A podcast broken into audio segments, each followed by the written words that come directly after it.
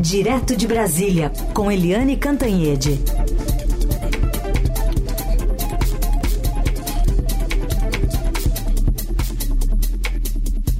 Tudo bem, Eliane? Bom dia.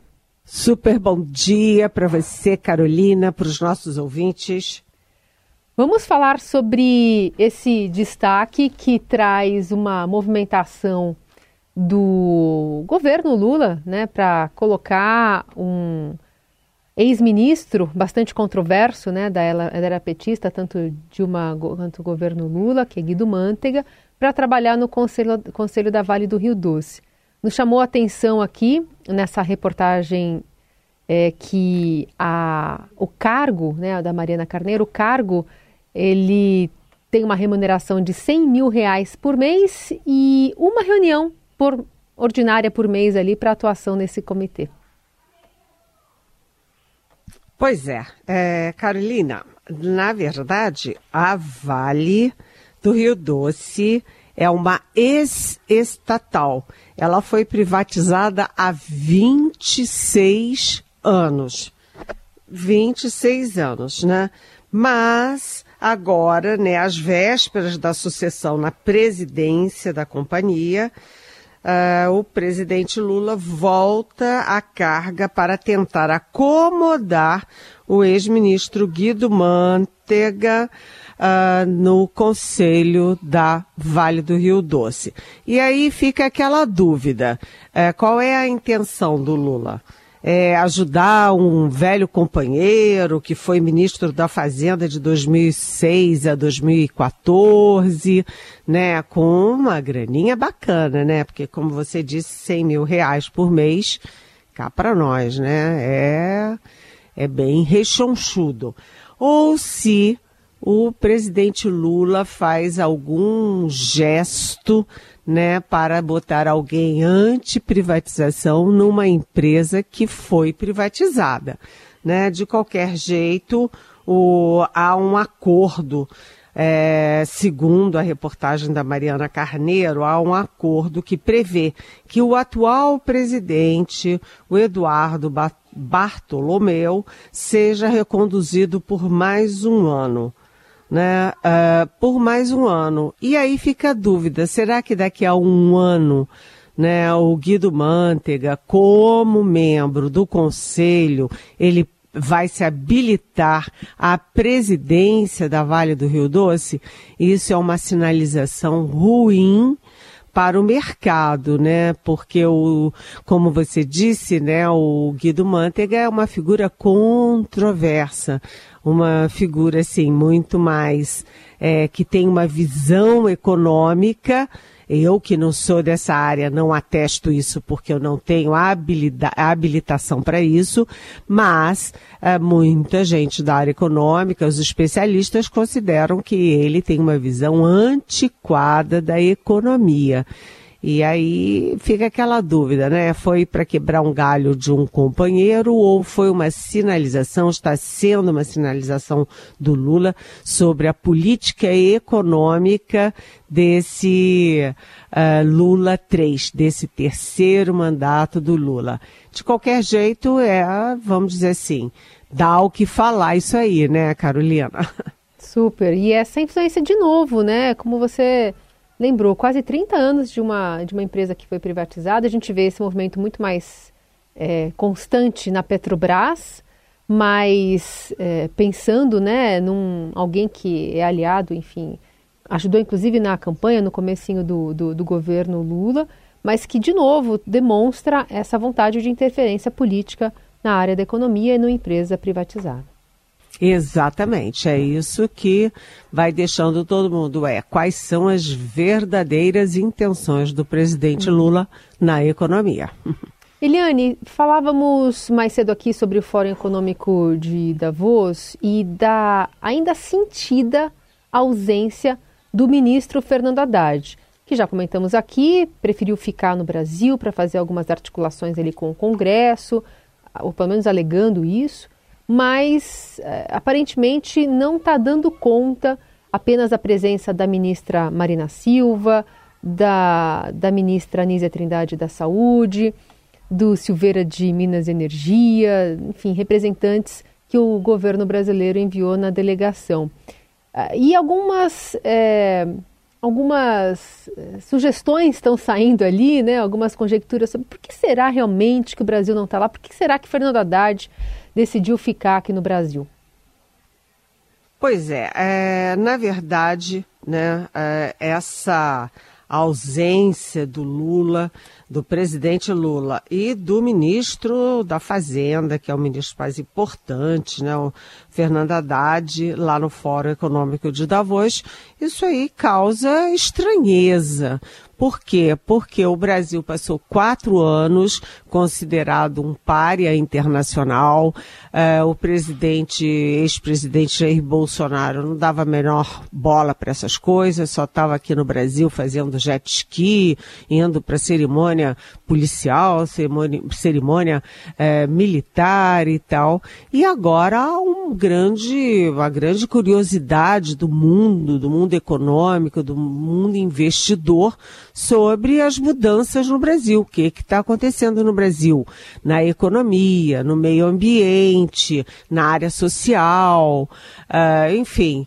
É, era importante o Lula ter ido, mas o Lula, que foi muito criticado por viajar demais para o exterior no primeiro ano, ele, nesse segundo ano, está determinado a ficar muito dentro do Brasil, até porque tem eleição municipal em outubro. Né? Já no caso do Fernando Haddad, o Haddad ficou no Brasil para priorizar a agenda uh, com o Congresso Nacional. Mas o fato é o seguinte: os nossos correspondentes lá né, que são um, o, o Caminoto, né, o João Caminoto, que foi diretor do Estadão, e a, a nossa colega, que Aline Bronzatti. dela, mas enfim. Aline Bronzatti. A Aline Bronzatti. Muito obrigada. Aline Bronzatti, eles revelam hoje, eles nos relatam, nos contam que isso causou uma certa frustração e as pessoas com quem eles conversaram é, ficaram, enfim, criticaram a ausência tanto de Lula quanto principalmente do Fernando Haddad, porque nesse momento do Brasil de reafirmação do Brasil no mundo, de recolocação do Brasil como grande destinatário de investimentos, isso é uma falha é uma falha. O Brasil está lá representado pela Marina Silva, que é a ministra uh, do Meio Ambiente, que é uma ministra muito conhecida no mundo, nesses fóruns internacionais, e também na ministra, pela ministra da Saúde, a ministra Nízia Trindade. Uh, mas é preciso mais, né? É preciso mais. É, Davos é, pode ser, sabe, muito criticado, ironizado, mas é um momento de dar visibilidade ao Brasil, de vender os, os lados positivos do Brasil, né, de atrair investimento, atrair a atenção e atrair simpatia para o Brasil. É, muita gente criticando, mesmo que o Haddad fosse num bate-volta, era melhor ele ter ido do que simplesmente sumir. Uhum. A gente até traz para você, Eliane, duas falas eh, de ontem, né, de manifestações, tanto da ministra Marina Silva quanto do ministro de Minas e Energia, Alexandre Silveira, sobre a questão da exploração de petróleo na bacia da, do Foz do Amazonas, na bacia da Foz do Amazonas porque é uma questão é, que também é, envolve né, um, um, sinal meio trocado que, ora, o presidente é, diz que a Marina Silva tem total autonomia para dar as sanções ou não permitir a exploração dessa região ali do petróleo, e ora, o governo dá sinais de que não vai abrir mão do combustível fóssil, como diz inclusive o próprio Silveira nessa fala. Vamos ouvir os dois. Nós negamos a licença já por duas vezes, uma em 2018 e a outra agora já na minha gestão, por razões ambientais. Não foi por dizer não se pode explorar petróleo no Brasil. O que eu tenho defendido é que as empresas de petróleo elas devem se transformar o mais rápido possível em empresas de produção de energia. E se existe um país que pode ser um grande produtor de energia limpa, renovável e segura, esse país é o Brasil. O mundo ainda precisa dessa fonte energética, é evidente, e queremos continuar avançando na melhoria da matriz energética nacional, a fim de atrair a economia verde, mas nós não podemos abrir mão das nossas potencialidades, até porque o grande foco é combater desigualdade. E, na nossa opinião, não há combate à desigualdade sem desenvolvimento econômico com sustentabilidade. E isso não tem nenhuma contradição, já que nós temos uma lei ambiental rigorosa. E aí acho que essa soma cria um ruído, né, num fórum tão importante como o econômico de Davos. É, realmente. E deixa o presidente Lula na incômoda posição de arbitrar esse conflito que chama a atenção do mundo. Não é um conflito aqui entre um ministério e outro. Atravessou a rua e discute para lá e discute para cá. Pelo contrário, é um debate que é um debate muito forte dentro do Brasil, fora do Brasil e que extrapola extrapolou a área ambiental e está dentro uh, dos debates, dentro do ambiente financeiro e econômico internacional.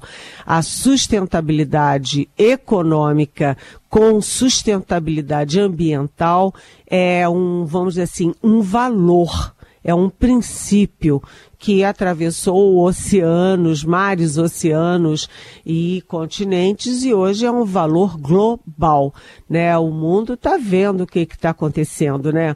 O o clima mais quente, a temperatura mais quente da história foi em 2023. A tendência é que vá piorando ao longo dos anos, né? O desmatamento, as queimadas, é, as queimadas na Austrália, as queimadas na, na nos Estados Unidos, enfim, é, a gente tem um momento em que o planeta está gritando. Isso tudo é importante, mas tudo isso exige uma transição. O que o ministro Alexandre da Silveira está falando é não é assim, vamos explorar de qualquer jeito. É uma transição.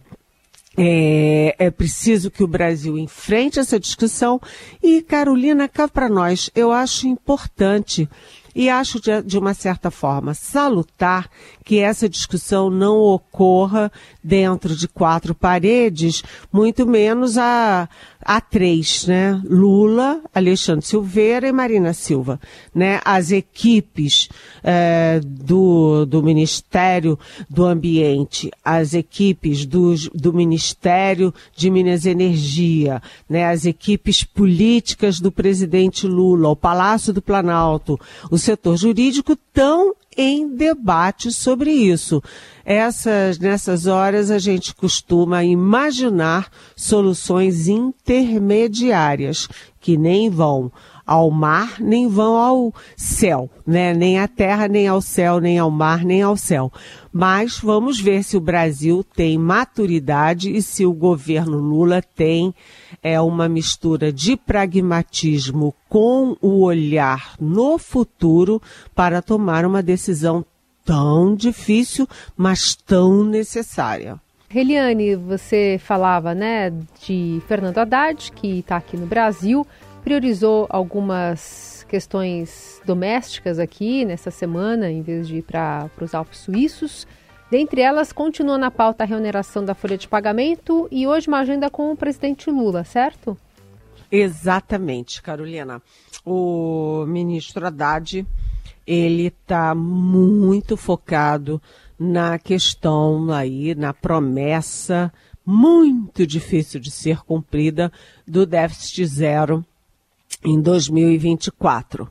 Né? E nesse momento a questão central no, na, na discussão sobre o déficit zero é exatamente a reoneração dos daqui da folha de pagamento dos 17 setores que mais empregam mão de obra no país. Então, o Fernando Haddad já se reuniu uh, na segunda-feira à noitinha com o presidente do Senado, Rodrigo Pacheco, né? Ele já avisou que vai se reunir também com o presidente da Câmara, Arthur Lira, mas não tem data ainda, pode ser hoje, amanhã ou sexta-feira. E ele anunciou ontem que deve se encontrar hoje com o presidente Lula. Né? Manchete do Estadão, neste momento, é, diz que o Lula está pedindo para o Haddad uma solução política né, só recorrer à judicialização, ou seja, só recorrer ao Supremo Tribunal Federal em último caso. Né? É, portanto, é o que a Haddad está fazendo, negociando com o Congresso.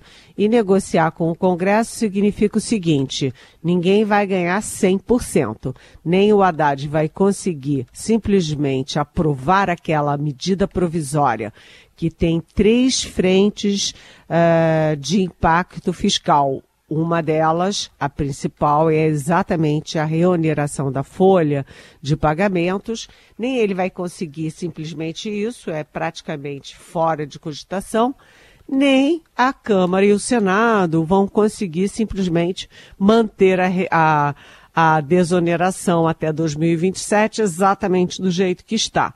Então, negociação política, a boa, saudável e muito difícil e complicada negociação política. Mas esse é o esforço que o Lula quer, é o esforço que o Haddad está fazendo e, e que o uh, presidente do Senado, Rodrigo Pacheco, já deu o sinal verde, não chegaram a acordo sobre a solução prática, mas eles, ele tem demonstrado boa vontade, mas está faltando aí a posição e a sinalização do Arthur Lira. E temos dentro do PT uma, uma manifestação de boas-vindas a Marta Suplicy a, ao partido, à legenda? Pois é, a comissão executiva estadual do PT eh, se reuniu e foi uma boa votação, porque só teve uma abstenção e um voto contra a ida da Marta para o partido, de volta para o PT, né? Ela que foi tantos e tantos anos do PT, foi deputada pelo PT muitos anos, depois foi eleita senadora pelo PT, é, rompeu aí por causa do mensalão, do petrolão, é, votou a favor do impeachment da Dilma Rousseff, é, agora está de volta, né? Volta ao ninho, apesar de não ser tucana. É, a comissão executiva, portanto, acatou a Marta, acatou a Marta como, uh, como vice, então, né, como a representante do PT na chapa do uh, Boulos, do Guilherme Boulos, da Prefeitura de São Paulo. Então, é, é, uma vitória também do Lula, porque isso foi uma ideia do Lula. O Lula é, pessoalmente se dedicou a conseguir essa vitória. A Marta Suplicy, apesar de ter saído do PT, apesar de tudo, ela manteve bons canais com Lula. Ela sempre elogia muito Lula, sempre em off, em on. É, e ela Agora, portanto, de volta ao PT e na chapa do Boulos em São Paulo. Quem perde nessa história é o ex-marido da Marta, o, o vereador, é, deputado, ex-senador é, Eduardo é, Suplicy que é, queria fazer uma espécie de prévias dentro do PT para a escolha do candidato a vice na chapa do Boulos. Cá para nós é uma ideia meio estapafúrdia, porque nunca se ouviu falar em prévias para alguém ser vice na chapa de alguém.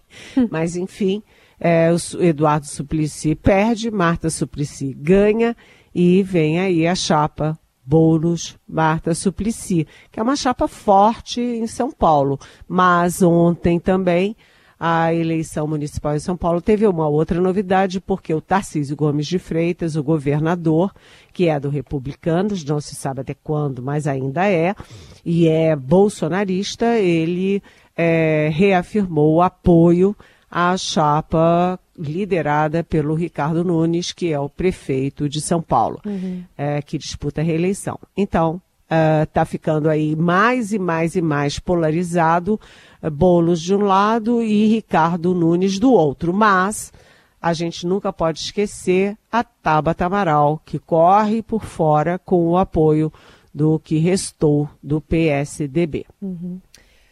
Eliane, só para terminar aqui nesse minutinho final, te provocar para uma pergunta da nossa ouvinte de Norá de São Paulo.